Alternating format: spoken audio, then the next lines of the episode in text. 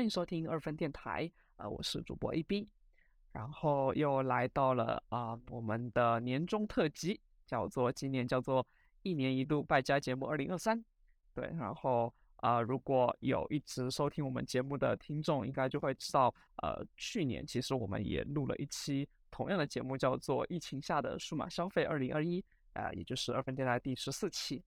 然后今天我我们还是请到了呃同样的这一位嘉宾，就是我们的 Randy 老师。Hello，Hello，大家好。对，Randy 老师是我们的老朋友了。他呃除了去年那个第十四期，前还录过我们的第八期，也就是编程启蒙的那一期。我同时还邀请了另外一位老朋友，也就是我们呃二分电台第三期的嘉宾啊毛海山老师。Hello，Hello。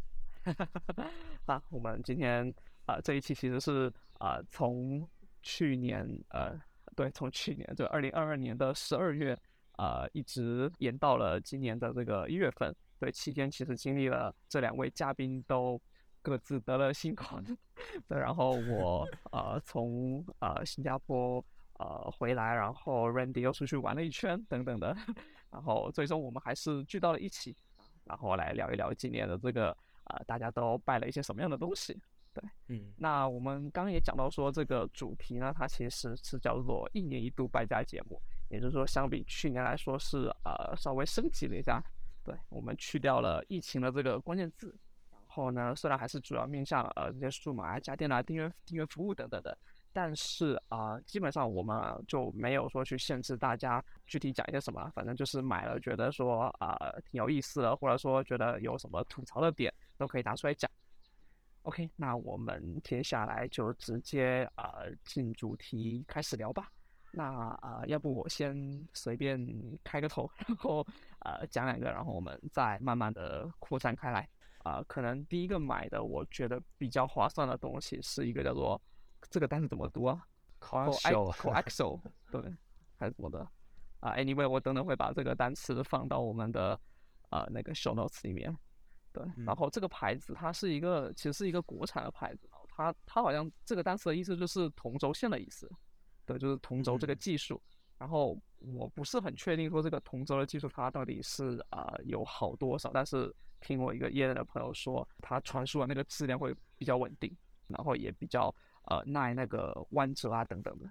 对，所以说这个品牌的一些做的数据线，或者说充电线。他们都是以这个技术为基础，然后呃去开发的。然后其实我因为这两年我一直在想说，如果后面包括说苹果他们最近因为欧盟的压力啊，不断的在 在推他们去把呃那个口改成 Type C 嘛，所以如果后面大部分的东西都变成 Type C 之后呢，我就想要呃一步一步的把家里所有的线全部换成 Type C 的线，就 C to C 的最好是。这样子啊，不管是充电啊、视频传输啊、普通的数据传输等等的，呃，我们都可以就是用一条线来解决。然后他们家的这些线，呃，我买过的一些，就比如说呃呃普通的这种就是纯 C to C 的不兼容雷电的，纯粹就是 USB 而已的，呃，大概可能在呃二三十块左右吧。对，然后根据比如说什么直头弯头啊，然后有没有那个。啊，那个比较多的那个充电瓦数可能还稍微有点区分，但是大部分来说，他们都会直接做呃全功能的 Type C，也就是说，我们刚刚讲的那些什么充电啊、是数据啊，它都是可以兼容的。因为我去年跟 Randy 聊的时候也聊到说，我们其实都呃会买那个拓展坞嘛，然后呃我买的那个是雷电的，所以可能后面还会多备一点雷电的线。对，如果呃苹果的产品啊，比如说 MacBook 啊这些东西比较多的话。可以买一些，就是稍微再贵一点的，可能要五六十的那些啊雷电和 Type C 都兼容的线。这家店是啊，就是说来蛮有意思。这家店是我就是业内另外一个就是另外一个朋友他推荐给我的。他本身他们自己家也是做这一类的这种产品，但是他跟我说就是这个店他们的那个性价比确实是啊，就是有点有点夸张这样子。我以为你又接到广告了。啊，没有没有没有广告，今天没有广告，因为我这个朋友他们在我年底去问他们啊要不要来投广告的时候，他说他已经啊 离开他们那一个公司了。对，哦，其实我想问你一个问题，就是你你是遇到了什么问题，所以想要换一个线嘛？因为我自己用的这些 Type C 的线，我现在用 Type C 的线，一个是那个 Cordage，就是那个拓展坞，它自带了一条啊线，，Cordage，对，然后另其他的 Type C 的线，我都是用那个 MacBook 它自带的那条那条 Type C 的线。然后我我我没有遇到什么问题，所以所以没有去想会换一些 Type C 的线。你是遇到什么问题了？哦，其实最早来说，就是可能是两三年前就就就碰到这种问题了啊、比如说我女朋友她有一台呃比较老的那个 MacBook 的电脑，她之前那个好像不是配的我们现在这种 C to C 的这种线，对，然后比如说我们现在买了一个那种 4K 的显示器，对，然后你想要通过一条线就把所有的功能解决掉，就是这种显示器它一般会带有呃充电对吧，反向充电，然后还会带有、呃 USB 拓展坞的功能。然后你中间还有视频传输嘛，这个是必须的，所以它就呃需要一条比较质量比质量比较好的全功能线。对，我们就是从那个时候开始关注啊、全功能线的这个方面。对，然后另外一个点哦就是啊、我们俩在公司其实公司配的也都是 4K 的显示器，所以也是同样的场景。然后公司它配了这个显示器，但是它不给我们配呃这样的 Type C 的这种线，所以我们就得自己在呃自己去花钱额外的去购买。所以当时因为一次性，比如说要买个三四条，你就稍微要对比一下有没有什么就是便宜实用、质量比较好的方案。感觉你这个又是一个幸福的烦恼，因为我们公司配的显示器都不是 4K 的，然后就是 HDMI 接一上，哦，现在还有 这个显示器 HDMI 还得？自己配。现在 HDMI 的显示器也不多了，其实。我觉得现在我要是买显示器，我首要的条件就是它有反向充电，这个太重要了。嗯，对，这个对体验确实提升很大。对，如果不在家里的话，在家里可能有拓展坞嘛，但是在其他地方，特别在公司，最好是我一根线下完拔了就能走。是的，啊，我今年其实显示器还是花了一点时间去挑，因为我那个呃从武汉搬到北京，然后呃一方面有个显示器想连连 MacBook，方便看一些文档、写代码什么的，或者看电影，然后另一方面又希望能够接 PS 四，然后所以说我是又需要就是反向充电，呃一个 DP 接口，然后又又希望它能够有个 HDMI 二点一，这样子可以方便连游戏机。嗯然后这个我当时选的时候，发现还真的同时满足这 DP 跟那个 HDMI 二点一的显示器真的非常少，要么就非常贵，嗯，要么就可能是那个高刷新率啊，或者是 H HDR 这两方面有缺失，最后挑了很久才挑到一款比较满意的。是哪一款？呃，小牌子之前主要是做那个代工的，叫 KTC，它的中文是叫什么来着？好像是康冠还是什么？好像是深圳的一个一个一个厂子。然后，呃，就是它也是去年才开始个 Mini LED 的显示器。然后其实之前主要是做贴牌吧，它就是性价比非常高，整体的配置什么的都还可以，硬件配置就是可能它的一些软件方面的，包括一些调教做的比较差一点，像呃，经常就是连 MacBook，然后把它线拔上来，再重新插上去之后，可能电脑就死机了，就得重启这样子。啊，这种比较呃坑爹的这种软件的问题比较多会。不会是线的问题？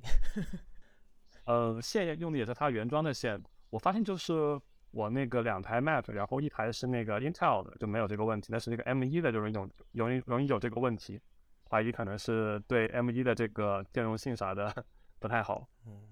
你那台显示器入手多少钱？呃，我当时买的应该是四千左右，哇，也很贵啊，它是今年出的，相比去年的一个小改款，也很贵啊，是多大的？呃，二十七寸的，嗯嗯嗯，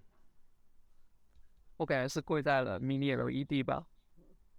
啊，是对，有这个哦方面。然后它加 HDMI 二点一啥的那些，应该也会有一些价格的提升。我还没体验过 LED 的显示器。那个 MacBook 那个不就是？MacBook 那个应该还是我我体验过 Mini Mini LED 中最好的一个，还是会比这些比较廉价的 Mini LED 会更好一些。因为四千块钱是能买到 Mini LED 的，还是算比较低端的了。呃，对比你之前用的那个 LG 的那个 Ultra Fine 4K，你觉得差距大不大？听上去好像是降级。呃，整体它的这个显示效果，就是不考虑 HDR，就是正常用的话，它其实会比 LG Ultra Fine 还是会差不少。包括 LG Ultra Fine 整个的这个镜面屏这种通透的感觉，还有呃什么亮度啊，那就是颜色那些方面，感觉都还是明显不如 LG Ultra Fine。就是，但是它就是因为支持这个 HDR 的这一方面，就是，呃，LG Ultra Fine 一个没有的功能。它这个呃 HDR 的效果，我觉得在看 HDR 视频跟游戏的过程中还是体验非常好的。因为我是要来打游戏的嘛，所以说这个我还是比较看重的功能。哦，所以你除了接电脑，还会接那个，比如说 PS 啊、Xbox 啊等等。对对对，我接 PS 四，发现它这个效果还是非常好的。既然聊到显示器，我我也买了一个跟显示器差不多的东西，就是 Unreal Air。这个也算是显示器嘛，就是一个所谓的 AR 眼镜。这个可以，我可以说一下，就是这是一个。哎，你当时为什么想到买这个？当时是因为在 Twitter 上面看到有有几个人同时都发了这个东西，然后引起了我的好奇。然后我看了一下，它是一个国内厂商做的一个品牌。然后我不知道他们 base 是不是 base 在国内，但是他们他们应该是呃也有很多国外的用户。然后他们反正团队他们是国内的。呃，然后呃，他们在国内的那个淘宝啊，还有京东都有都有卖，就都有官方的旗舰店。然后我我我我后来就入手了一个，当时买的是呃两千多块钱一个眼镜。然后它跟其他的所谓的 AR VR 眼镜不一样的是，它就它没有它没有系统在里面，它只是一个单纯的显示的工具，就是它是一个提供一个 Type C 的接口。然后这个 Type C 的接口你接到比如说电脑上面，或者其他支持 Type C 的设备上面，就可以把它的屏幕显投，就是投射到那个 A A R 眼镜里面。然后你在你在眼你用眼镜去看，就相当于是好像是投了一个呃差不多，它它官方说的是一百多寸的这个显示的区域。但我体验体我体感是，呃，其实跟一个三十来寸的显示器差不多的一个效果，感觉有点像一个投影仪的效果。对，就就跟一个投影仪应该比它大一点。哦，对，三十几寸感觉跟宣传的差别有点大呀。其其实它很就是它很依赖说你你像你看的东你看的那个背景是什么，比如说你。你你你距离你的墙有越越近的话，它可能你你的体感会越觉得它投的投的大。那如果你去一个比较空旷的地方，你就会觉得就就也也也差不多。也反正我我我尝试就是不用我的显示器，我就接了个 AR 眼镜，然后呃在我的呃办公桌上面去写代码。我觉得它跟它跟普通的三十来寸的显示器差不多。那当然，它的沉浸式会比较好。我后来就用它看 Netflix 嘛，然后就很不错。就是我我是接了我的 iPad Pro，然后会看 Netflix，那个感觉确实是不错的。因为尤其是你把灯关掉，然后在在床上面躺着躺着看 Netflix，然后因为因为他他眼镜他眼镜的那个那个叫什么眼镜托还是什么，就就托住耳朵的那里，他是带了一个扬声器的。所以，所以你是他他他距离你的耳朵会比较近，然后你看电影的时候就会觉得哇，真的是有一种在电影院看电影的感觉。我记得上呃二零二二年的 WWDC 跟夏季发布会，哎，是不是夏季发布会？我忘了是 WWDC 还是夏季发布会，反正是某某一场苹果的发布会，我就是用 Unreal 看直播，然后那个感觉是很不错的。它看文字清晰吗？文字，呃，如果你投 MacBook 的话，它那个文字是有锯齿的，就跟你在那个一零八零，你你把它接到一个一零八零的显示器上面是一样的。而且它偏色会很严重，也也不是很严重吧。我我我怕 Unreal 的那些人听到这个节目就会来会来发个律师函什么的，就是它它它稍微有一点偏色，就是。就是你用它来办公的话，我觉得是不行的。但是你用用它来随便看个电影，我觉得效果是。所以最终我又卖掉了。我就觉得，嗯，好像 好像也没有想象之中那么那么厉害，然后就卖掉了。我原本其实是想用它试一下接我的 Xbox 来玩游戏的，但是我当时它是还没支持 Xbox，因为我我看它那个论坛上面说，好像它他们那个 H 呃那个 Type C 的协议是自己定制过的，所以它只支持一些它自己兼容过的设备，像 Switch 啊什么呃，还有那个 PS PS PS 啊，还有 Xbox 都是需要等他们兼容了才可以用。但我前两天重新看他们的那个那个售卖的那个页面，他们应该是现在已经出了一个配件支持这个游戏机了。哦，所以还要需要额外买一个配件。我不知道，因为它那个配件好像是好像是需要额外供电的。反正就是，比如说你如果要投要投你的 iPhone，iPhone 是接 Lightning 的，然后它也有一个额外的配件去让你去接 iPhone。然后如果是 Android 的话，Android Android 就更需要那个呃兼容了，就是它不是所有的 Android 手机你接上去都能投屏。Android 的话，可能是因为呃很多 Android 手机它本身就不支持，对，就 Type C Type C 的线，然后里面的视频信号其实是走的普通的 DP 的那个信号，可能有一些是 HDMI 吧，然后也有像你说的，他们有一些还定制过，这个我就不是很确定。哦，因为你讲到这个 AR 眼镜，然后我就想到了那个呃字节的那个 Pico，我还我想说你们有没有就是去体验过这个？我看了那个李大锤的评测，懂我之前去去去店里面感受了一下，但是操作起来不知道是当时他用的那个演示游戏有点 bug 还是怎么，然后就有些操作就一直过不去的那种感觉。然后我我我当时试了两台吧，然后一台就是一直卡在一个地方，然后怎么都过不去，然后另一台用的那个游戏刚好还可以玩一下。然后我试了一下，它是一个那个啊、呃打网球的，然后感觉嗯、呃就是当那个游戏的体验还是不错的。然后我看大家一些评测，好像主要就是说打羽毛球、打网球这些游戏的那个体验非常好。嗯，但是我看了一下价格，感觉还是不太愿意入手，很容易吃灰的感觉。是啊，这种小型的我基本上没有体验过，我我体验过的是那种，呃，其实好几年前就已经有的，呃，开在那种商场游戏机店里面的，然后你可，呃，它就有一个那种全是绿幕的房间嘛，进去之后，呃，背、背背上一个书包，然后可以可以玩游戏的。对，一般来说就是比如说我给你玩一些啊、射击类的，对你背背上书包之后还会给你一根呃，就给你一杆枪，假的枪，然后它可能是蓝牙连对，是的，是的。是蓝牙连接的。然后你背的那个包其实就是一个有，呃，就是一个电脑嘛，对，它有操作系统的，然后连接到一个呃外置的那个眼镜上面。那种的效果其实我觉得蛮不错。嗯，我觉得这种东西它就缺一个杀手级的应用或者游戏。就如果它真的对可以像那个头号玩家那样，就有一个所谓的元宇宙这种级别的游戏，那我觉得就有戏了。但我现在就没有们玩过的。那一些，它大部分都是呃就不让你呃走太远，它其实就是那个游戏场景就是类似于呃有一个电梯，然后你一层一层的升上去，然后每升上去一层就会来一些怪，然后你就在这个房间里面打怪。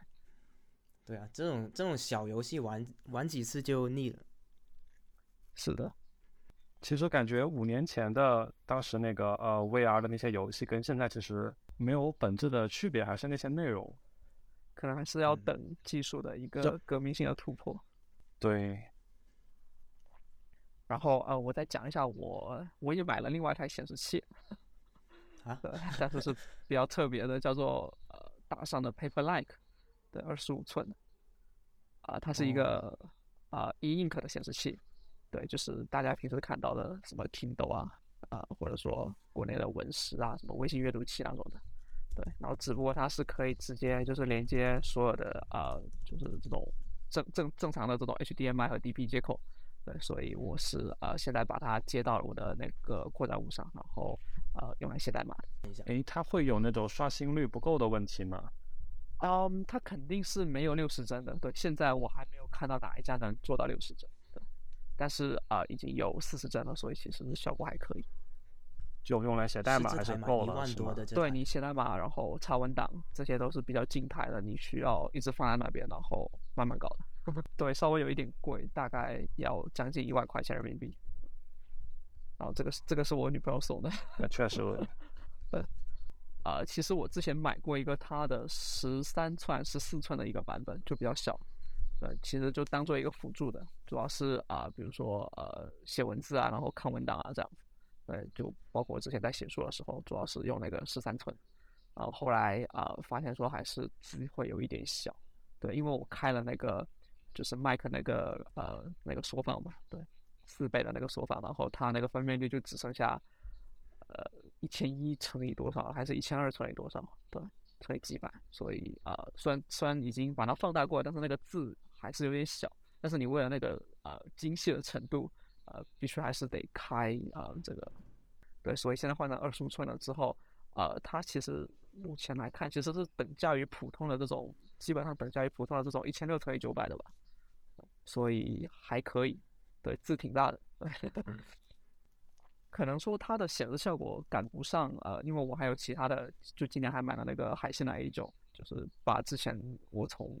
我之前带一台叫什么 A 五 Pro 升级成了这个 A 九，然后就是这种 E Ink 的那个手机，然后今年还买了那个文石的那个 Booksleep Two，对，也是跟着 Randy 的脚步，最最近几年才入手的，对，可能赶不上这种很小的这种设备，然后他们有一些比较新的技术，对，然后那个屏幕的那个玻璃那个贴合度看着会好一点，呃，显示效果，但是它现在基本上也没有几家能做这么大了。不过他们的这个是因为他们的供应商就是，呃，台湾的那个叫什么东西，就伊英克的这个供应商，好像就叫伊英克对。然后这个供应商他们也是这两年才研究出来的，对。所以呃，国内有两个跟上了这个二十五寸的这个生产计划的，也就是文石还有呃大厂，对。所以其实大家现在呃区别就区别在各各家的那个刷新技术。对，我觉得大上他们做这种大的显示器，然后呃接外设，就是接一个笔记本或者说接一个手机的这一块还是比较成熟的。他们毕竟已经做了好几年了。说到显示器，我今年还换了新的电视，换了索尼二二一年的那个准 X 九零 J 那个电视，然后搭配那个 PS 五。啊，那个 PS 五它是国内版吗？哦，对，是国内版的。哦，现在国内版跟国外版有什么区别？其实我们因为之前一直在看呃 PS 五，但是没有现货，然后就发现说好像全世界也就大陆的版本有比较多的现货。这个区别我之前嗯看过的哦，现在也不太记得了。就是呃，我目前玩的游戏的话，好像还是没有什么限制的。应该它主要还是对一些那个呃。就是需要联网的游戏会会有一些限制吧。跟我们我目前纯玩单机的话，应该还是没有什么问题。哦，就跟包括可能它的一些商店，对它那些商店之类的会有一些区别。然后因为我现在也是纯玩那个呃实体的那个碟片的，所以说也暂时没遇到这方面的问题。哦，好，没事啊，那那你继续吧。嗯，就是这个呃换的新的一个比较大一点七十五寸的这个 X 九零 J，然后。一方面是尺寸的这个提升，还是比以前五十五寸的就感觉明显会大了一圈儿。然后呃，另一方面也是它这就是整体这个配置，就之前买的也是一个相对呃低端一点的索尼吧。然后发现索尼到了这个中高端之后，整体这个体验还是会提升蛮多的。整体的这个呃画质方面，包括连 PS 五，就之前之前用那个。呃，一那个五十五寸电视的时候，它的 HDR 效果其实也是基本上等于没有的。然后用这个 X90J 的话，就是也是可以体体验到比较好的 HDR 了。就是我我发现我自己对 HDR 还是比较看重的。买之前也就是跟我女朋友去对比过那个小米，然后当时觉得小米好像硬件配置上要会更好一点，包括它那个什么分区背光的数数量，然后还有它的亮度啥的。但是感觉。呃，好像索尼一直在这个调教方面有一些黑科技一样的，总是在用不如你的硬件配置调教出比你更好的画面来。然后感觉连 PS 五的话，索尼应该还是会更稳一点，最后还是选了索尼。反正就也不后悔吧，感觉挺划算的。那你比较看重 HDR 的一个点，是不是因为打游戏的时候在一些暗光条件下面啊会看得更清晰？嗯，对，就呃三 A 游戏的话，我觉得 HDR 会。非常明显的提升画质，包括一些暗光，还有那种亮场的时候，它的这个就是整体的画面对比度会非常的，就是呃非常明显吧。包括我自己平常看电影的话，可能呃就是看的片片子类型也很多是这个 HDR 的，就整个看电影和打游戏都是有明显的这个体验的提升的。说的我很想去你新家体验一下。好呀好呀，欢迎赶紧过来。话说到那个 PS 五，你现在就是看到在什么渠道比较好买到的？都是一些二道贩子，就是海外的话，呃，新加坡、日本，然后香港。其实我们这么紧张了吗？你你随便，比如说上一些二手网站搜索一下，或者说在小红书上面搜索一下。我自己在日本的时候，我在大阪大阪街上逛的时候，就逛到那种啊、专门回收这些啊、就是你刚抢到的新鲜出炉的 PS 五的这种店，对，它整个店里面全部都是 PS 五，就只有 PS 五，超夸张。我我我当时不知道有没有拍一张照，对就整个店里面就只有 PS 五，然后全部都是大家限量抢过来的，所以市面上的货他们会抢中国应该都是当地的版本。像香港，我知道他们是填一个号，然后预约放号的，对，然后后来好像都实名制了，那就为了让你就一个人就不能买太多。我看国内国国内的连山姆都有卖，对我当时就是在山姆买的，我就是在山姆买的。啊、其实我们去年，去年我跟 Randy 其实聊了蛮多啊、这种 e ink 的这个前置设备。我刚刚也讲那个海信的新手机，还有那个文石的新的那个阅读器，这两个我都是蛮推荐的。对，海信那个是因为啊、它更新了很多呃，就是硬硬的配置，包括说像那个 memory 就是内存，它直接拉到了六 G，然后 CPU 换上了那个最新的那个高通的，所以整个的那个就是你使用的体验会好很多。就日常啊、比如说我是用这个手机呃挂着我的一个微信的小号，然后呃你也知道，像微信这种小而美的应用，基本上没有个五 G 六 G 的内存，用起来就特别的卡。你你多开几个什么后台的那些什么呃页面呢、它就蛮卡的。对，所以呃我我还在上面挂了一些国产的其他的一些国产的应用，所以啊、呃就还蛮需要这种比较硬的配置。然后另外那个文师那个是是因为我看了 Randy 买的，Randy 你之前用的是 Poker 是吧？那你是因为呃它太小了，所以想要换一个稍微大一点的，对，看起来比较舒服。那我反倒是因为我之前那个呃一一方面它我我我用的是那个 Nova，对 Nova 二，然后它呃其实比较大，我我觉得那个这个大小还蛮合适的，但是呃它被我摔坏了，摔坏了一个角，然后摔坏了那个开关键。对，然后呃，它没有 Lift Two 的这种实体按键，就是那个上下键，所以我是决定说，哎，那呃，就是再试一下这个 Lift Two 的这个效果怎么样？因为我家里就是我爸爸他是常年用啊、呃 Kindle Oasis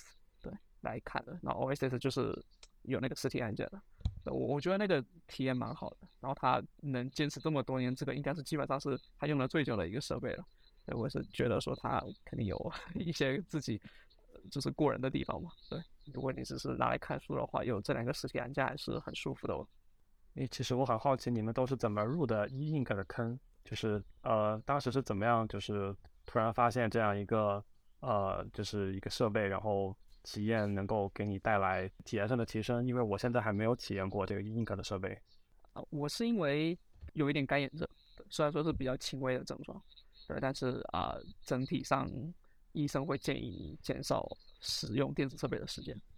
所以 e ink 的话，啊、它并不是说完全可以帮你解决这个问题，但是它可以，比如说你同样的时间你看的呃普通的手机显示器和这种 e ink 的显示器的屏幕的话，呃，看 e ink 的会呃让你舒服很多。对，然后比如说同样啊、呃你的眼睛连续看一个东西三十分钟就会不舒服的话，比如说看电脑显示器三十分钟会不舒服的话，看 e ink 就不会。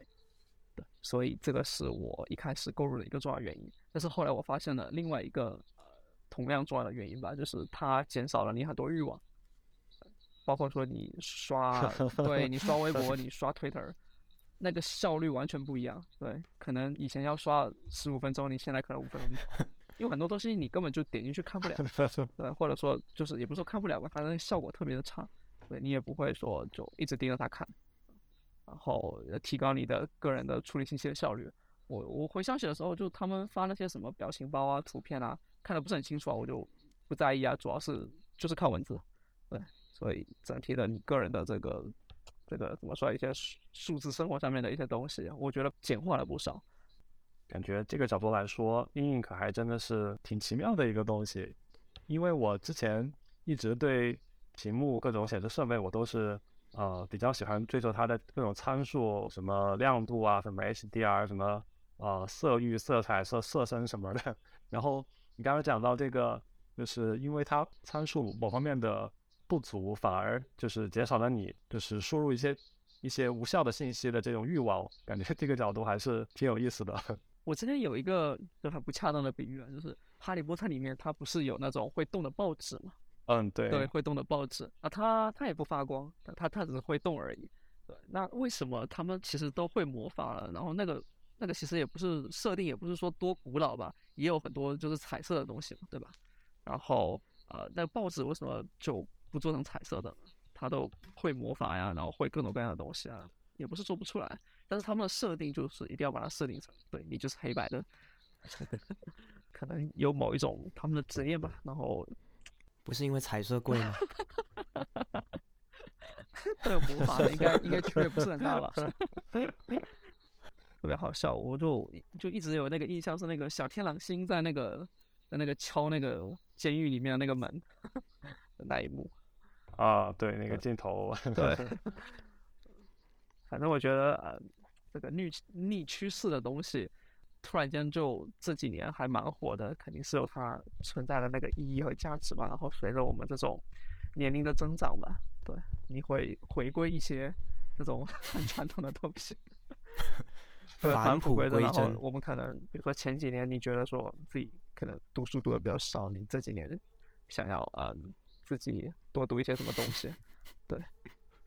等等的一方 一些这种原因吧。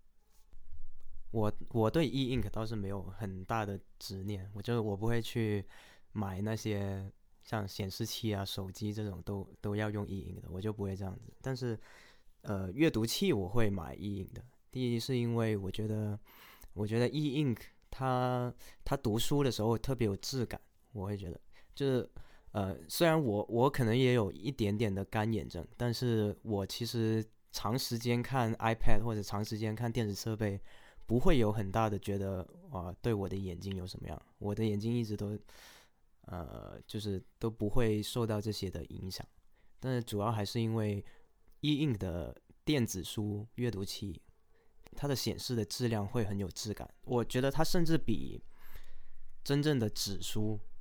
要更有质感一些，因为它的那个呃那个分辨率很高。然后我就觉得。读的特别舒服，而且我我的第一台 Kindle 是我高中的时候我姐送给我的生日礼物，然后因为当时我学校不能带什么电子设备嘛，那但是电子书是可以带的，我就那那个时候我很喜欢读书，所以就用那台 Kindle 就读了很多书，然后一直一直到我后来换了 Kindle Paperwhite，后来又换了一个 Oasis，就跟 A B 的爸爸应该用的是同一台吧，Oasis。二啊，对，，Oasis 二，我是一直用到一直一直用到前一两年，但因为呃国内的那个 Kindle 不是要关掉了嘛，所以就没办法继续用 Kindle 了。就是现在还可以用，但是之后应该是不能，就没那么方便了。就是 Kindle 的就在国内使用的也没有那么方便，所以我就我就换成了 Books 的 Poke 三，两年前换的嘛，两年前还是一年前换的 Poke 三。然后 Poke 三用起来也是很不错的，因为毕竟是个 Android，那比 Kindle 要自由的多，就可以装各种各样的呃 Android 的 App，像微信读书这种。我今年换 Live 二是因为我是我我是受到那个 SoFish 的影响，SoFish 你知道吗？谢谢哥。就是他他也是用 Leaf 二，然后我看他经常会发一些他看他看看书的那些照片嘛。然后他他用的那个 Leaf 二，我就觉得，嗯，这个屏幕会更大一点。然后另外一点就是它有翻页键，我就很喜欢 Oasis 二的翻页键。但是在 Poke 三里面，我就觉得一直手感不是特别好。我也一直想要有翻页键的，所以 Leaf Leaf 二是个 Oasis 二的我觉得是一个很很好的替代的产品。对，甚至是可以说是平替，因为它比 OSS 二应该还便宜一点，就原原价来比的话。对，甚至我觉得，我觉得比 OSS 二要更好用一点，就是从软件上面来说，那是必须的，毕竟它能用微信读书。我补充一点，这种现在像我们讲的这个 Leaf 二的这种分那个分辨率，或者说它的 PPI 吧，它的 PPI 应该是三百左右，对，三百或者三百二左右。大部分人其实前两年可能不是，可能不是二零二二年吧，可能是二呃二零年、二一年那会，我还看到有蛮多评论会说，啊，这些 Android 的这些呃呃一音可显的这这种阅读器，它们显示效果是不如 Kindle 的，对。这有一方面原因是 Kindle 它完全就不支持你去调那个刷新模式嘛，这些 Android 的这些阅读器，他们会内置四到五个吧那种刷新模式，啊，其实就是从慢刷新到快刷新，对，依次递增嘛。然后越快的话，那个刷新率越快，然后它那个刷新出来的那个效果会越差。对，因为看到有一些鬼影啊，看到那个字的边缘不是那么锐利啊。那如果说你用的是那个最慢的那一档，我现在感觉其实跟比如说 OSS 二对比 Leaf Two 的话，我这边两台都有，差别不是很大，没有很明显。我我我感觉甚至是几乎是一模一样的。对，然后那你因为 Android，对，然后 Android 这边它有很多你可以调整的东西，所以你平时如果呃除了刷这个，比如说你要去拿来刷 Twitter 啊，然后或者说去刷那个 Medium 上面的文章啊，你可能会需要刷新率稍微快一点点。像 Medium 你是竖向滑的嘛，它不是一页一页翻的，对，所以会更 flexible 一点，对，灵灵活一些。啊，A B 继续。好耶，我我感觉我今年差不多就是这些，剩下就是，嗯，什么 iPhone 十三 mini 啊，对，因为因为 iPhone 十四没有没有 mini 嘛，所以我就回去买了一台 十三 mini。我我刚开始也是用 iPhone 十三 mini 的。后来换成十三 Pro，就是因为为了打 L L 更爽一点，所以才换。我之前一直也是个喜欢小屏手机的人，就是因为要打 L L，所以换了个更大一点的。然后呃，Pro 还有那个 Promotion 嘛，那个一百二十帧。后来我现在看那些非一百二十帧的 iPhone，我都觉得哇，已经辣眼睛了，对，回不去了。对，我觉得这个功能真的是。真的是挺符合用了都回不去的。对啊，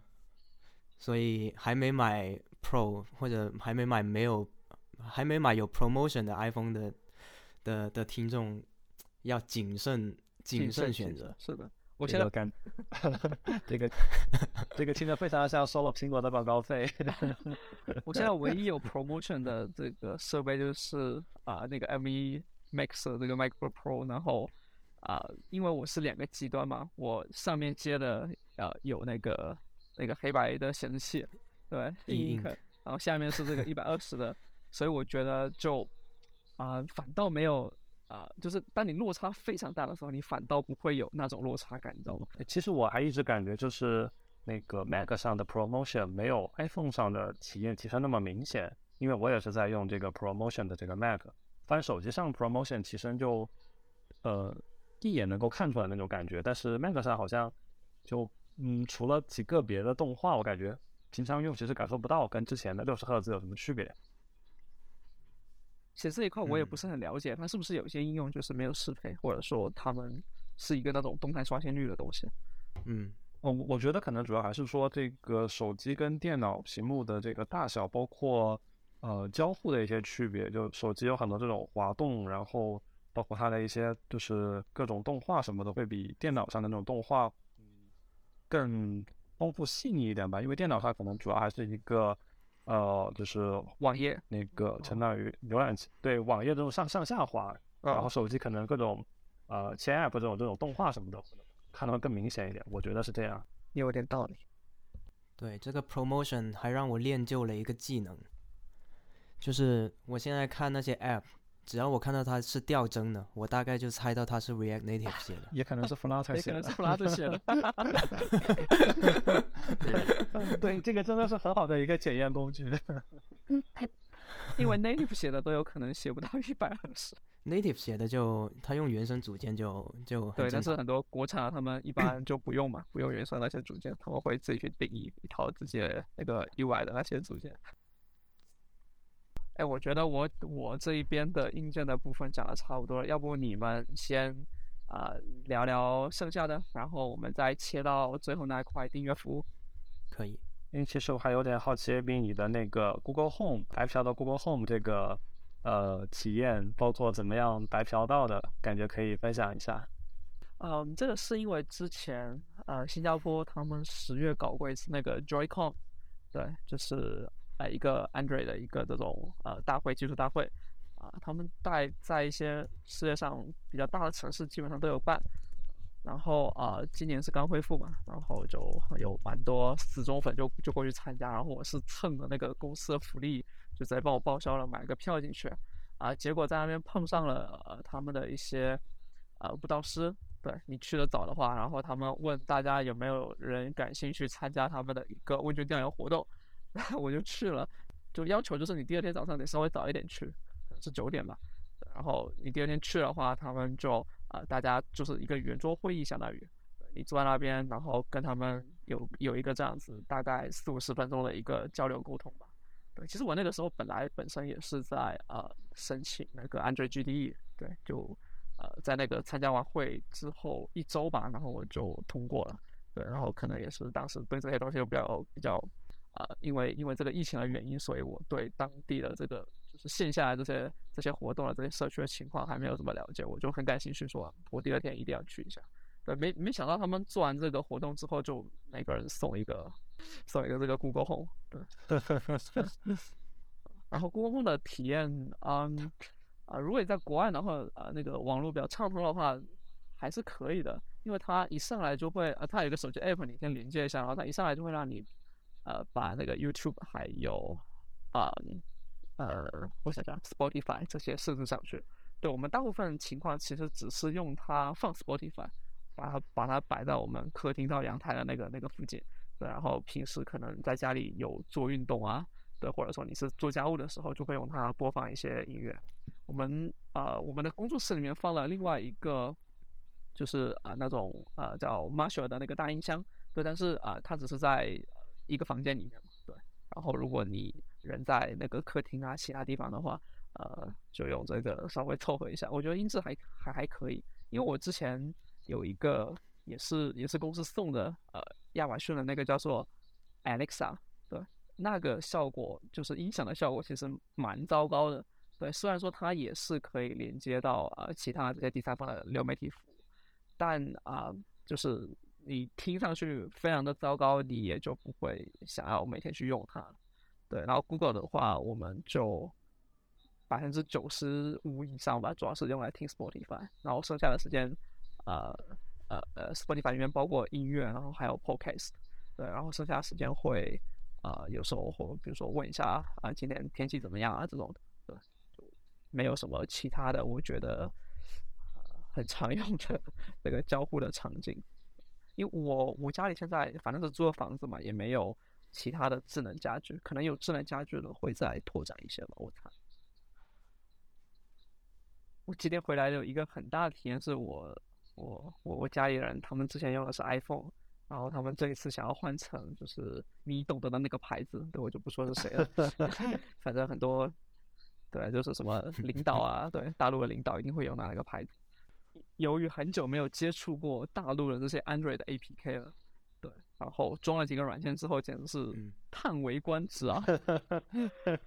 包包括像腾讯，就是就腾讯它以前有一个应用叫做 QQ 同步助手，对，基本上每一个人就是你换手机，就前几年吧，就比如说啊、呃比如说十年前，十年前吧，十年前它这个东西就已经有了，然后那个时候这个东西其实是一个非常就是非常好用的东西，它它就两三个页面没有了。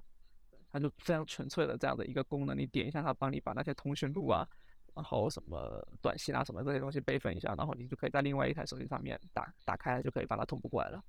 对，然后然后然然后你就可以把它卸载掉了。结果今年我在呃，就是我那个家里人的那个新手机上面装了一下，你点那个按钮完了之后，它弹出来的不是说同步完成，或者说正在同步中，它弹出来的是你要不要安装下列应用。如果你不想安装下面的应用，就不要点击 哪个哪个按钮。对，就是它很夸张，因为它那个页面上就只有一个按，就是超大的一个同步按钮。哎，点一下，它弹出来那个页面是你要不要安装下列应用，然后超多，超级多。对，我就想不出来，就是就到了这个地步了嘛，就是就是已经这这一点钱也要抠了吗？这在国内叫增长黑客。对啊，腾讯应该不缺这点吧？哪个部门？哪个部门可能缺？哪个部门可能已经年终奖了？对，年终奖就靠它了。然后，然后本来一个就本来就一个可能就两三个页面、两三个核心功能的这样一个应用，硬是做了几十兆，然后硬是搞了一大堆我也不知道是什么的东西的功能。反正啊，反正 反正反正就是用完就立马赶快把它卸载掉，对，再也不要见到。对，不过现在这些国产的应用，他们呃，就是国产的这系统吧，他们也加了很多限制，对，限制后台啊，限制各种七七八八的。所以也比前两年稍微让人放心了一点，只不过就是 App 里面你，啊，在使用的过程中还是会碰到一些广告的东西。那我要不要讲讲我我买的，然后我快速的过一遍？啊，好呀，好呀。嗯，我就快速的过一遍我今年买的一些可以值得说一说的东西吧。第一个就是我换了个相机，我以前用的是索尼的。A 六一零零是一个 APS-C 画幅的，然后今年换了个 A 七 C，A 七 C 是一个全画幅的相机，然后 呃，对，巨大提升，不得不说，就是画幅更大了之后，就是我我主要是想要我我想换成全画幅，是因为我觉得 APS-C 画幅还是在弱光的表现下还是太不行了。就是噪点，你 ISO 要调到很高，然后呃噪点会非常大，我觉得就不能用了。就是 ISO 到三千二左右，我就没有办法忍受了。可能有一些人可以忍受，但是我是对这个比较敏感的一个一个人，所以就咬牙换了一个全画幅的，然后也拍了很多照片，我觉得非常，虽然很贵，也不算贵。A7C 其实在全画幅，索尼的全画幅已经算是应该是最。最便宜的一档了吧，所以我推荐如果有正在用 APS-C，然后想换全画幅的听众，可以考虑一下 A7C。对，这是。那我觉得你觉得东西值不值的一个标准，其实很简单，就是如果你每天都在用它，你就会觉得真的再贵也会蛮值的。对，对，尤其是相机。而且 A C C A C C 会比呃其他的像 A 七呃 A 七二三 A 七 S 之类的会更轻一点，它的重量我觉得跟我的六一零零或者六四零零其实差不多。然后另外一个就是第二件就是比较大的一个东西，就是我买了一台摩托车，买的是春风的狒狒，是一个一百五十 CC 排量的小摩托车，然后它价格其实也很便宜。它裸车价格在八千九，然后我在苏州买的时候是因为我要上牌嘛，就是那个摩托车厂商就会给你找一些帮你上牌的服务，可能不 能说的那么不能说的那么违法，反正就是 这 就是给你上帮你上牌的服务，这个加起来呃这个车落地就是一万二，就是车加牌照。就是一万二，我觉得还是呃作为一个入门的挡车，就是要挂挡的车，是一个比较好的选择。因为第一是我本身个子不高，我能驾驭的车就不多，就大排量的车我就 我都脚脚垫不了地，我就很有很很没有安全感。所以狒狒狒狒它比较小，排量比较小，就是它没有那种哇一一一。一扭油门就很快的那种感觉，但是我觉得这是对于我来说一个比较安全的选择。然后我开这台摩托车也去了很多什么湖、什么湖之类的地方，我觉得也很值，而且不用堵车，那这是最爽的。我以前看到导航到那个地方，然后看到全是红色，我就觉得哇靠！当我有了摩托车之后，我导航去一个地方，我看到全是红色的话，我反而会很爽，就就觉得我就觉得别人都在堵车，然后我就直接就过去了。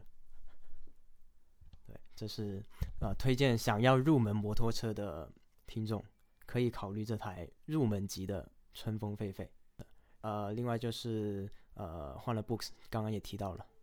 嗯，还有就是今年我又买了一个 Apple Watch。就是我我我想起来，我第一个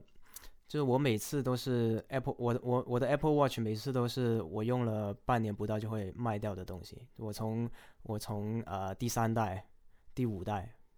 都是这样子，都是觉得哎这东西没什么用，然后就转手就卖掉了。呃，今年想买的原因是因为之前反正住院了一段时间，然后我觉得自己可能要对自己的呃心脏方面的功能。就是可以随时可以检测得到的一个设备，所以我就重新又买了 Apple Watch，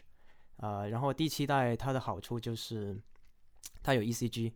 可以看心电图。反正我的那个问题可能就是想想检测一下会不会有防战的一个，随时可以监测到自己是不是防战嘛。所以就是 Apple Watch 是个挺好的选择。那除此之外，我觉得其实对我来说 Apple Watch 确实很鸡肋。除了这些健康方面的东西哦，那它是不是有一个预警的功能？就是你出现了这个问题，然后你设置了一个那个紧急联系人报警啊，这样？对，有，但是我目前还好没有这个功能。那肯定是最好的。对，但只是只是只自己，我我是这样子的，我是自己感觉到哎，好像有点不舒服的时候，我就呃看一下心电图，看一下是不是在一个稳定的状态。然后就是呃，我又买了一个 MX Master，我之前是用 MX Master 三，然后换掉的原因是因为我那个滚轮已经坏掉了。我我那个 MX Master 已经用了，哇，用了五年了。上次我我记得上一年的节目好像有聊过这个，我也记得，就是还是吧，就滚轮坏掉了。但是这次买的是二 S，我觉得二 S 跟三没什么区别。然后就是买了个新键盘，金造 K 六。金造 K 六其实是跟是不是国外的一个牌子 Keytron 是一模一样的，应该是同一个同一个厂商。然后京东给它贴了个牌叫金造。然后这个是一个六十八键的键盘，我是比较喜欢小的键盘。无论是我之前一开始用的那个 IKBC 的那个 Poker，我的第一个机械键盘就是 Poker 二，也是一个六十八键的，我就比较喜欢这种小巧的键盘。K 六这个键盘它虽然小巧，但是它有方向键。那它不像 HSKB 那种，啊，你需要 需要按一个 FN 键才能上下左右。那对对某一些非程序员比比较友好，而且它价格很便宜，它只要二九九。我觉得我使用 K 六的频率会比我的 HSKB 要多，所以其实我觉得 HSKB 对我来说，呃，最方便的、最最好的功能就是它的 Control 键，默认就是在那个 Tab 的那个地方，Tab 的下面的那个地方。那除此之外，我不知道为什么 HSKB 可以卖这么贵。我觉得一把二九九的键盘都比它好用。哦，就是也不能说比它好用吧，就是跟它没什么太大的区别。它是普通的机械键盘。对，它普通的机械键盘。所以我觉得，我我觉得我这几年买的最后悔的一个东西就是 HSKB。可能有些人喜欢呃，因为它太贵了。版的那个手感，HSKB 就是那个静电容静音版的手感。反正我就觉得，我不知道为什么。它可以卖两千多，那个价格确实是啊，有很多溢价的成分在里面。我觉得，对。不过我那个已经用的要包浆了，所以感觉还是已经值回票价。反正你让我再选一次，我肯定不会，我肯定不会再买 HKB。对，但是如果要买 HKB 的话，建议大家先去体验一下那个静音版，非静音版的那个手感是完全不一样。嗯，我那个就是静音版，无刻的。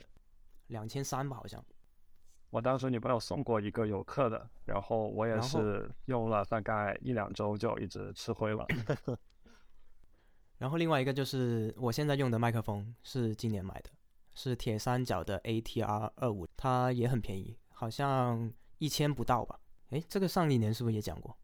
我记得上一年 AB 是讲过麦克风，但是我我那个时候买了，这个时候好像还没有买这个，那个时候是我买了一个铁三角。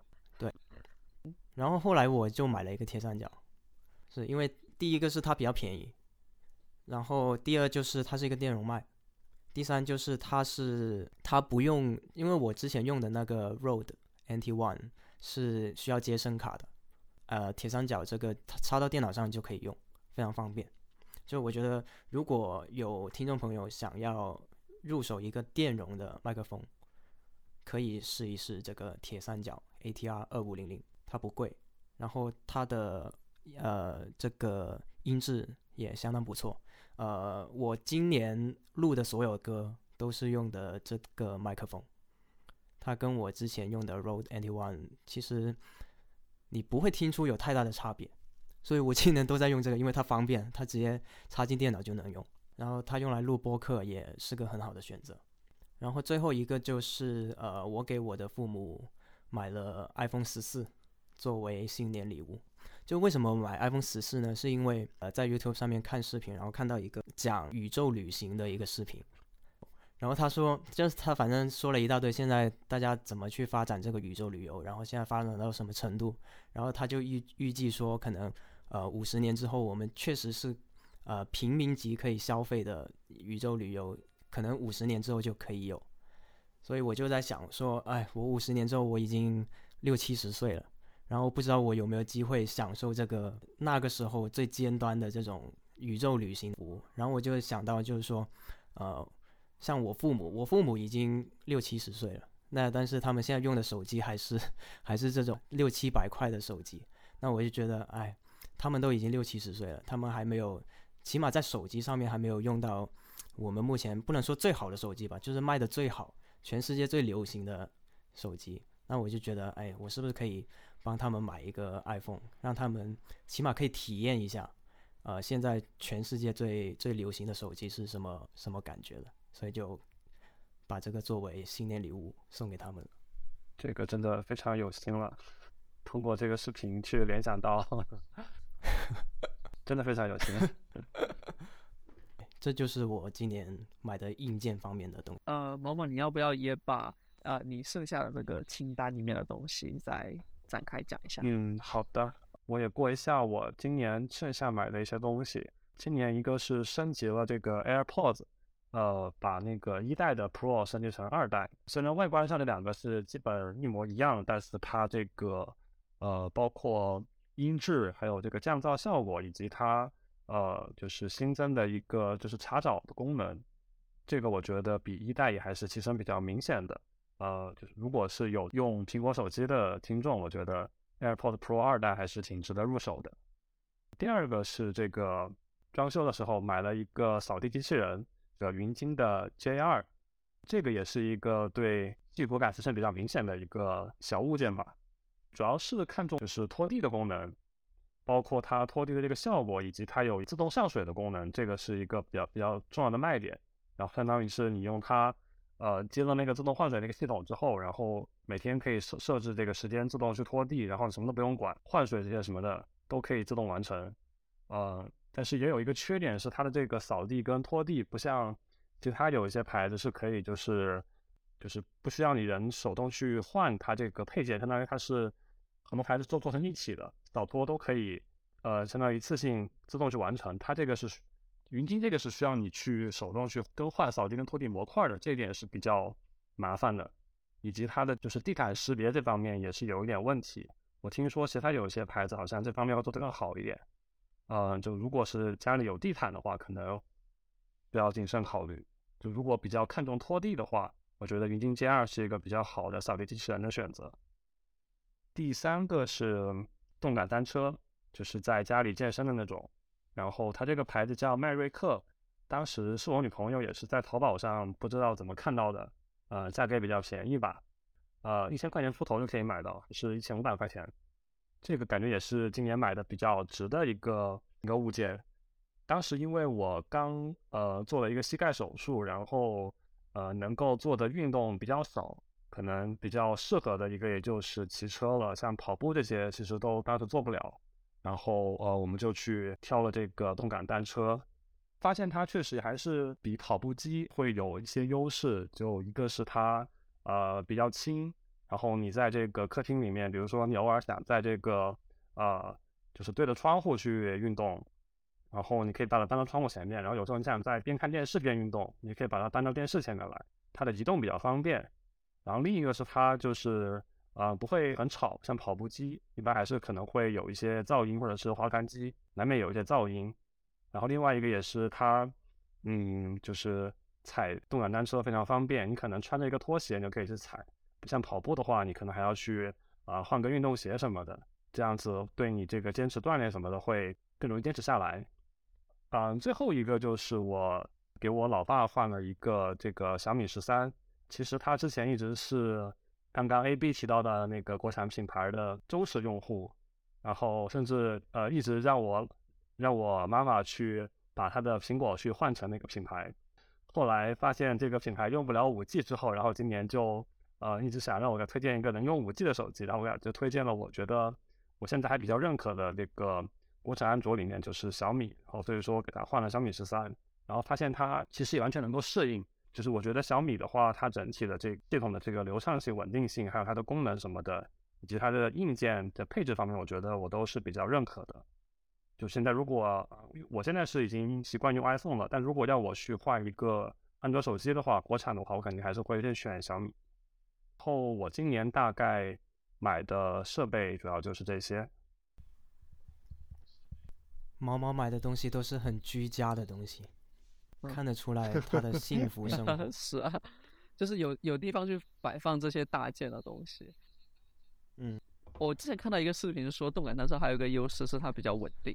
然后如果你只是想要随便动一动，你可以放一个锯在那边，你就一下就踩半小时过去。对对对，这个确实 优点就是你随时想踩多久都可以踩一会儿，但是可能缺点就是它的这个呃锻炼的效率可能就没有像。就是呃跑步机那么那么高，如果就是比这个消耗卡路里的效率的话，就如果你不是那种非常嗯比较硬核一点的这种健身选手的话，我觉得可能还是动感单车会更适合一点。我不知道动感单车跟椭圆机哪一个会消耗大一点，椭圆机它应该也是。声音比较小，然后椭圆机我之前查过一下，应该它会比动感单车 消耗会更大一点，它可能会更接近于跑步的那种运动模式一些。说起这个，我想起来我在买了一在迪卡侬买了一台椭圆机，放在我的老家给我家人用。他们的反馈怎么样？我觉得挺好的，就是它不需要用电，对，就是你随便把它放在你家里空旷的一个地方，然后它不需要用电。我看我姐姐经常吃完饭过过一两个小时就上去 划划手机，然后玩玩椭圆机。我觉得应该挺好的，就起码是一个能让他们动一下的一个东西吧。就感觉这种每天都会用到的是，真的是绝对不会亏的。尤其它才几百一千块，非常划算。啊，你你也提到说，像小米可能也有很多广告。我可能啊，我知道之前有一种是通过呃 DNS 去。屏蔽这些安卓上面的这些广告的一种手段，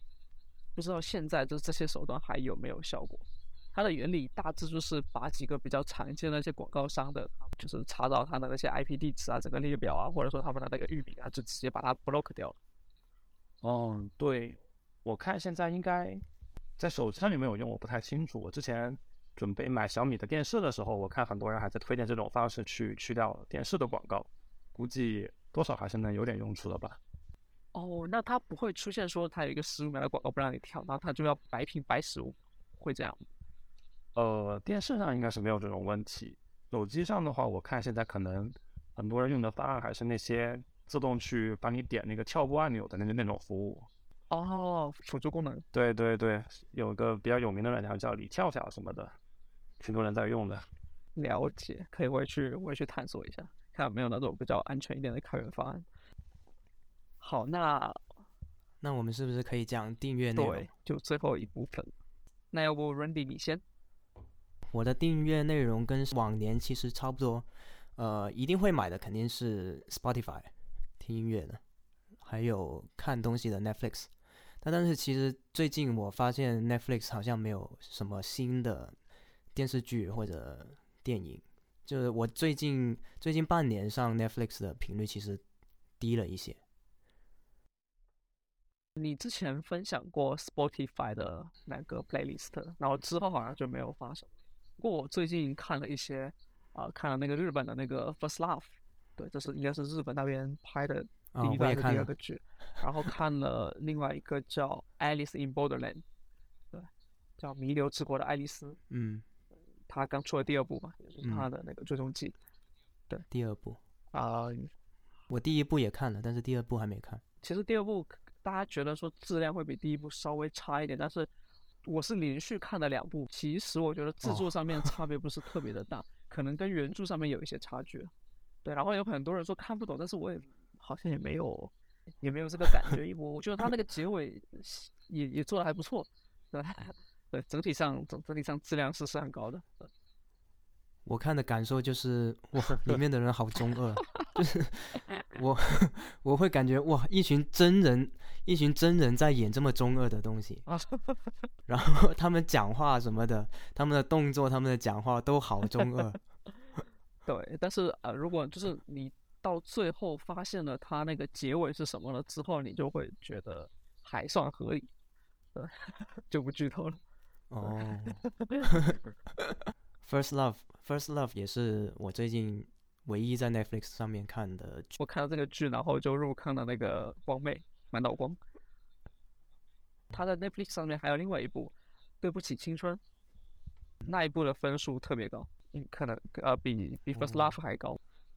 我倒不会主动去找剧看，我都是什么流行就看什么。我也是这样。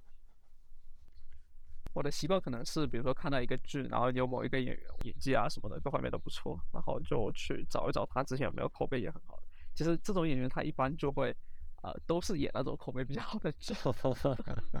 有有这种倾向吧？对，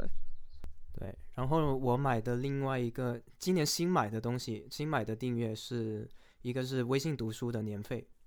因为呃，因为现在都在用，现在都不用 Kindle 了，都用 Books 了。那我现在主要的阅读的渠道就是微信读书，微信读书的书还是挺多的，就是而且我发现它呃越来越多，就是以前有一些书它上面没有，那但是我最近半年看都我以前看到没有的书，它现在都有了，所以我觉得看国内的出版物，我觉得微信读书是个比较划算的选择，而且微信读书在微信读书的 e ink 版做的也挺好的，它的字体也相当漂亮，就整体用微信读书读用微信读书来读书的感觉，我觉得是值得这个年费的。我说到这边，我觉得很很好笑啊，因为 虽然我们天天都在都在骂那个谁，你懂吗？而且而且微信读书我我个人说啊，就是我很多年前就是它刚出来的时候，我是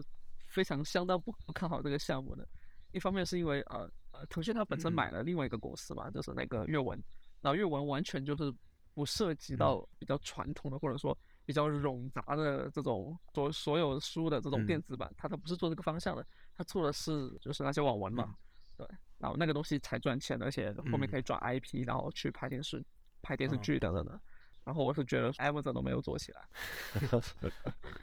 对，结果没有想到，但是微信读书它就因为它没有一个很强的社交属性，所以我就觉得里面的其实里面的噪音不会很大。对你只要把那个好友列表全部屏蔽掉就好了。但是它好友列表其实很它的入口很深，它没有一个什么信息流之类的东西，它它有，但是它不是一个很就是没有不是一个很很大噪音的一个地方。就起码现在这个阶段，它还是一个不错的产品。对，我偶尔也会去看一下我朋友在读什么书，这也是我一个发现其他书的一。嗯，然后你知道微信读书还有一个屏蔽网文的选项 是那个普通版才有，还是一个版也有？呃，好像是 App 才有吧？在哪里啊？我还没有见过哎。不知道反正我一批网文，对，就是好像是有一个过滤，说不看网文类型的书。然后我现在，反正我现在首页，他推荐给我的书都是一些很正儿八经的。就是对我来说很正常的，对正正经一点的书，就是他推荐给我的都都其实也挺不错的，都是一些正在流行或者或者口碑很好的一些呃人文社科的之类的书。这就让我们很期待他接下来两年会不会变成首页是信息流。人家应该很克制对，希望他继续克制。然后呃，还有一个就是呃，最近这两天买的一个订阅服务，一个叫读库的，呃，这个叫什么？它它读库是一个呃内容平台，它不算杂志，但是很像杂志的一个出版出版社，它会每两个月给你给你寄一本呃小书，然后这本小书是某一是一个编辑他自己挑选过比较好的一些内容，呃发给你，然后就每两个月有一册，然后一年就六册这样子，呃然后它里面收集的都是一些非虚构类的文章。像人文社科啊，还有一些什么摄影啊之类的，呃，书书评啊、影评啊，还有历史传记啊之类的，一非常的严肃的一个呃类似杂志的一个书籍吧。然后它一年是两百八十四块，每个每每两个月会发一个。然后它最近是呃，他们最近也出了一个 app，呃，app 的价格也是二百八十四一年。本来是打算直接买 App 的，因为我我自己也没有这么多地方去放纸质，很久没买纸质书了。但是我看他们的现在他们的搞的一个，呃，不知道算不算优惠，反正他现他现在在淘宝店或者在京东，呃，如果你订阅今年的纸质的读库，那他会送你一年的 App 的订阅，就是一样的价钱，一样都是二百八十四。那你同时拥有纸质书跟 App 的订阅，那我就买了。然后非常期待他接下来的内容，这就是读书方面的。另外一个就是我这这两周都在用的一个呃服务叫 Readwise。Readwise 就是一个它本身是一个呃帮你去集合你所有这些在网页上面标记的这些 highlight，呃或者在 Kindle 上面的标注，都帮你自动的整合到一个地方的一个服务。呃，Readwise 最近出了一个 Readwise Reader。就是一个类似 Read It Later 的服务，就是你可以把你的要看的内容保存到这个 Reader 上面，然后你可以在这个 Reader 里面去 highlight。呃，我试用了两周，然后觉得体验还不错。呃，但是它现在它现在是免费免费 free trial 呃三十天，所以我用完之后可能会考虑继续订阅。它订阅的价格其实也挺贵的，呃，八刀一个月。我可能会深度体验一个月之后发一个比较完整的一个评测。我的订阅方面的服务就是这些。好，我有一个问题是，像 Readwise 它这样子的服务，那它数据是存在哪里呢？然后如果说你后面不用了，它有没有提供一种啊、呃、你自己可以 export 下载下来的方式？呃，它有提供 export，嗯那就不错，因为很多这样子的服务可能不一定真的会做很多年，就是。好诶，然后啊然后接下来是啊、来讲，那接下来要不王王你先讲？我的订阅服务的话，去年其实用的还比较少。一个是之前一直有订阅的这个 Apple Music 的这个呃服务，呃，其实我最开始订阅的时候只是看它比较便宜，然后薅了一把羊毛，呃，后来就慢慢的从国内的这个网易云，包括这个虾米什么的，慢慢就转到 Apple Music 比较多了，因为啊、那边能听的歌越来越少了。然后 Apple Music 这边的话，感觉呃，一个是歌会更多一点，然后另一个它整个听音乐的交互，我觉得会比呃那两个就更流畅一些。呃，就这个是一直一直在用的。然后别的的话，可能呃新增的呃有一个是那个我因为呃前半年在准备面试，然后我订阅了那个 Lead Code 的这个 VIP 会员服务。但其实感觉好像它新增的服务类型并不是很多，一个是能够去针对性的去筛选一些这个公司的，就是他们的题库，然后包括看它一道题的这就是出题的频率，还有嗯哪些公司会出这道题，然后主要是这一些，然后可能还会给你推送一些这个呃就是周赛的一些题目，包括你的一个呃每个月的一些总结啊什么的，就是可能看的一些就是题目的这个数据可能会更多元一些。嗯，但是我后面啊、工作换好了之后就取消掉了。另外的话就是，呃，刚刚 Randy 说到这个呃 Netflix，然后呃我这边其实主要是订阅的这个呃国内的这个视频的服务会多一些，呃，包括这个呃优酷跟这个腾讯视频。然后优酷的话是，呃，我偶尔会有一些这个优酷上面放的一些呃动漫去去呃追动漫，然后可能会在优酷上。之前是那个《新时明月》，不过还很久没更新了。呃，最近其实很久没看了，但是也懒得去取消订阅。然后腾讯视频的话，主要是。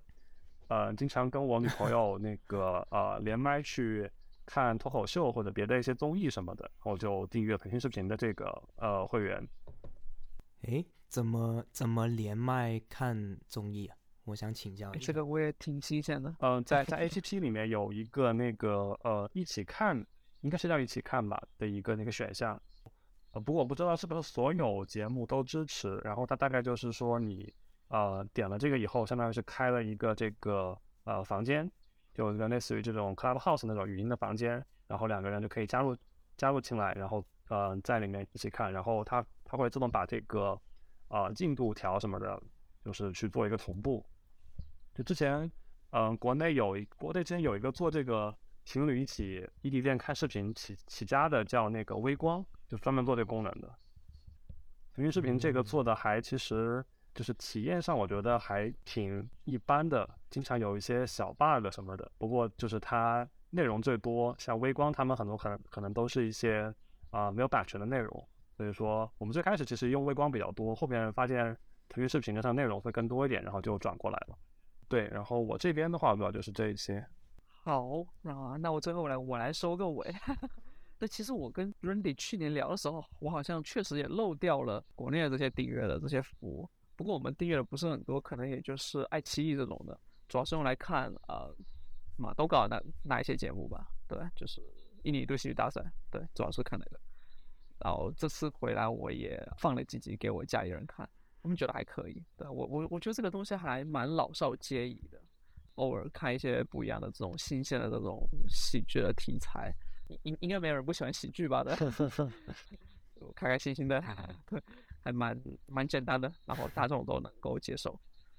其他的好像就比较少了。B 站的 B 站可能就就就不能算了，根本 根本就是一个呃，就是看来用来看 4K 的东西。对我们来说，对其他那些什么会员的内容，我们好像也都没有去看过。主要就是用来看 4K，然后看那个啊有一些视频的那个二 K 六十帧。对，好，然后我再看一下，嗯。刚跟 Randy 聊到了像那个 Netflix、Spotify 啊，然后 Media 这些，我们其实去年也有讲过啊。今年其实重新试了一下那个 Notion，Notion 的那个会员，之前我有试用过，我没有感受到有什么呃实实际的试用价值。然后这次因为我那个书写差不多，然后在做 review，对，找了一些人在做 review，就发现说用 Notion 效果还可以，对，所以就呃在这个机会开了开开开了一个会员。对但是我其实并不是深度的什么生产力用户了，反正就是有某一个确切的目的，然后它也没有很贵吧，就一百刀左右吧，对，就可以开一年，所以我就开一个解决一下当前的这个问题。对，然后啊啊，有一个去年也讲过的东西是那个新加坡那个国家图书馆的那个会员，对，就是如果有听众是在那个新加坡的话，呃，这个东西是真的非常的推荐，我今年用它呃借了借了三本吧，对，其实。啊，如果你就算是只是拿工签去办的话，一年也就只需要四十新币，你基本上看两本你就回本了。对，我觉得是一个很很划算的东西。啊，它它的那个书的更新速度非常的快，特别是我今年就是今年比较主动的去找，下下半年主动的去找书的时候，就会发现说有一些可能才刚出啊两三个月的书，它就已经有了啊，包括实体版的或者说电子版的，你都至少在一个渠道上面是可以找到的。然后它有一些书的那个台版版，就那个台语翻译版，你懂的，就是有些书可能大陆没有，或者说大陆根压根儿就不能出的，你可以去借一些台语的版本，这个也是它的一个优势吧。对，就除了英语以外，它还有一些不错的这种中文还有反中的这些内容资源。最后要讲的是那个叫 Quillbot，Quillbot 是一个呃我女朋友之前考雅思的时候订阅的一个服务啊，它的会员就是。怎么说？就首先这个工具它是一个用来做那个英语的一些这种词藻的优化，然后你这个文章的这些优化、表达的优化等等的。对，然后它的会员主要就是它呃有一些比较高级的一些优化的算法也好，或者说呃这个 A A I 训练的模型也好，然后包括帮你去呃转换不同语境下面的一些表达方式等等的。总之就是它那个基础功能，如果你觉得说啊用的不错的话，那这个高级功能你呃你一定会觉得说是超值的，对。只要你平时是要经常去写这些东西，这样经常去用这些东西的话，我们用它其实小到很小的东西，就比如说你要在啊 lindy 上面发一些内容，然后你觉得说哦这个这个地方你要比较正式，那你就可以用它去简单的帮你润色一下，然后你在这个过程中还可以通过这些交互去啊学习一些不同的这个英语的一些表达。大到比如说呃稍微大一点的，比如说你要写一个很长的邮件，对，然后。呃，包括说是求职啊，或者说跟别人有一些比较正式的这种英语的沟通啊，比如说我写一些邮件去啊，跟一些呃 Google 的人去去聊一些东西，对，就啊，你你你需要呃写比较长，然后有很多引用啊等等的，他就可以帮你呃整段整段的这样去做一些润色，对，然后最后就是比如说我后面想要去写那种呃。把我之前书的一些内容啊，然后也做成那个英语的版本，然后这个东西也是蛮好。呃，我只发给我一个做翻译的朋友看了一下，他觉得说还不错。对，然后这个还挺有意思。后面等我啊，比较丰富的内容再出来了之后，大家可以去看一下效果。就虽然说有一些 AI 的东西，特别是那个 AI 绘画的这个东西，稍微有一些道德上面的问题，但是我觉得这个语言的东西可能还好。这毕竟语言就是人。就是复制出来的嘛，你复制我我复制，现在大家慢慢慢慢的，现在这个 ChatGPT 会不会部分能够替代？就是你刚刚说这个 Quillbot，它效果会不会比 Quillbot 会更好一点？嗯，我不认为，对，我也用了，我也用了一些 ChatGPT 的功能吧，对，主要就是精选搜索引擎内容，我目前的感觉是这样，对，但是如果你让他说。让让他去做这种很专业的这些啊呃呃翻译上面的，然后或者说啊润色上面的这个内容，可能呃不一定有这么的好吧？对，对他你你让他直接完整的帮你写一个东西出来没有问题，但是如果是一个你已经啊你确定好你要表达什么东西，你让他再去帮你润色去帮你翻译的这个部分，我觉得专业的工具还是。有他们的那个实力在那边的，那你可以可能就是有了一个呃非常初步的想法，然后让 ChatGPT 帮你去呃先输出一个一个大纲样的东西，然后你再完善一点之后，再去用这个 Quillbot 的工作流，是不是就完了？确实是可以的。对，那今年感觉 就是这些了，又是平平无奇的一年。然后最后感谢一下 Randy 还有毛毛今天呃来二分电台做客。然后明年明年对明年我们也是早一点开始约，希望明年已经没有，希望明年都可以买更多 有趣的东西，一年更比一年好呀。对，现在电子产品，现在电子产品太没意思了，不是。还是说我们都长大了？我我我觉得你今天还是讲到了一些就是不一样的东西，就是以前你可能没有去想过的，比如说摩托车啊。其实你看我们三个，我们三个列出来的东西，都的关键词，A B 的关键词就是养生，我的关键词就是新奇，毛毛的关键词就 是居家，都已经都已经是老年人关键词了。好，那啊，要不我们跟各位观众说一声新年快乐，祝大家新的一年里新年快乐。兔年要用什么 关键词？大展宏兔。那还是。财神到，财神到，好心得好报。财神话，财神话，揾钱易正路。财神到，财神到，好走快两。